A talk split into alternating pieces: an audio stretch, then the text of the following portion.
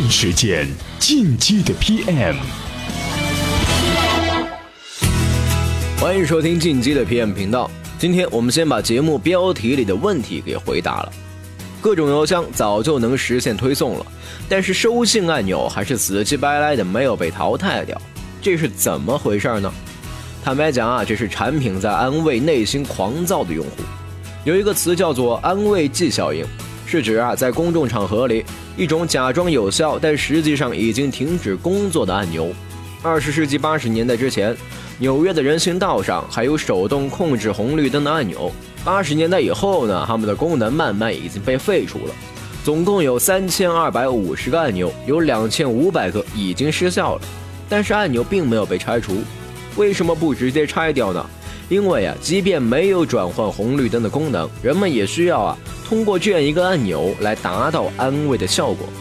实际上，事前并没有广泛的通知红绿灯按钮被废掉的事情，所以路人在等车的时候仍旧会疯狂的按压按钮。从中得到一点点安慰，以为啊只要这样，红绿灯就能转换的快一点。更有趣的现象呢，会出现在写字楼的恒温器上。夏天，当你听到哗哗的风扇声，是不是就会觉得空调特别凉快？来自《华尔街日报》的一篇文章提过，百分之九十的写字楼的恒温器都是锁定的，白领们乐此不疲，每天按几十次的按钮，仅仅是一个贴在空调出风口上的一个发声装置。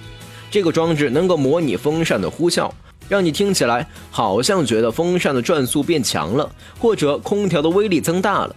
实际上，温度并没有发生变化。在某种程度上，所有上班的成年人都被这个小小的装置给欺骗了。充电语录。有人说，投资企业就是投资人。在投资过程当中，联想集团创始人、著名投资人柳传志是怎么看的呢？他又有什么样的经验分享呢？投资的时候呢，不光是投的是钱，实际上投的是要给那个被投企业给予增值，就是说，要能使被投企业做得更好。那么，于是呢，你就可以把你在做企业中的一些经验能够提供给他们。最提供的是什么呢？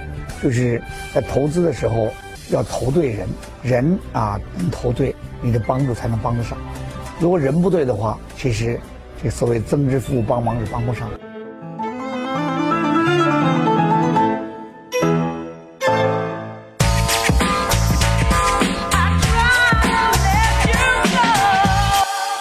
好，欢迎回来。互联网时代，这种人跟机器之间的游戏只多不少。比如啊，不少人习惯电脑卡的时候狂点鼠标右键的刷新命令，但是刷新并不能解决电脑卡的问题。下载东西的速度比较慢，暂停下载任务以后马上继续，希望速度能变快。我也这么干过，但理论上来讲并没有什么用。从精简的角度来说，很多产品的设计是过度的。现在啊，邮箱的界面为什么还需要收信按钮呢？这个问题引起过激烈的讨论。因为邮件早已实现了同步收取，邮件一发，对方无需点击收信按钮就能看到提示说有新邮件了。收信按钮是软件端的产物，因为本地邮件和网络端的邮件无法实时同步，才需要一个收信按钮。而对于可以做到实时同步的网页端的邮箱来说，这个按钮就显得有点多余了。微软和谷歌的邮箱已经去掉了这个按钮。精简化的设计强调尽量减少用户的操作成本，能帮助用户多做一步就多做一步。那么收信按钮还大行其道的原因，我们只能从感情上去理解了。从用户的需求来说，这些设计能够让用户去发泄焦灼等待的情绪。电脑黑屏了，你有没有夸张的换过鼠标？有没有哪次赶时间等不及电脑提示，直接拔掉 U 盘走人？人们习惯了高速的信息网络，让他多等待一秒都是难以接受的。处于焦灼状态的人会不由自主地寻找一种直接的方式去缓解情绪。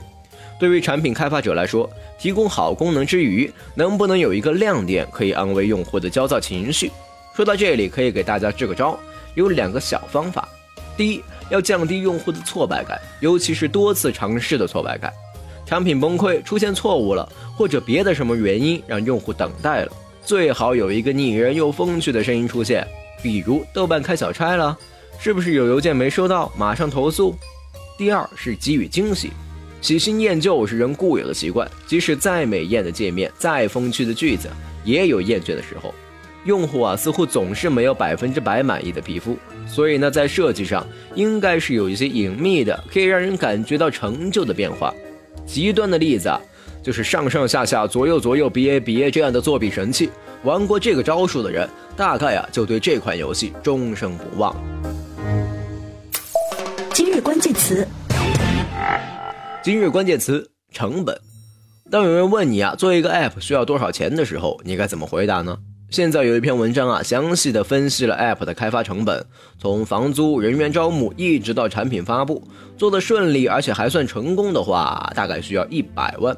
他是怎么分析出这一百万的成本呢？您在充电时间的微信公众号后台回复“成本”两个字，就能收到这篇文章了。好，欢迎收听 TMT 创业者、文化媒体人、左脑时刻、专栏精粹等充电时间系列节目，感谢收听，我们下期再见。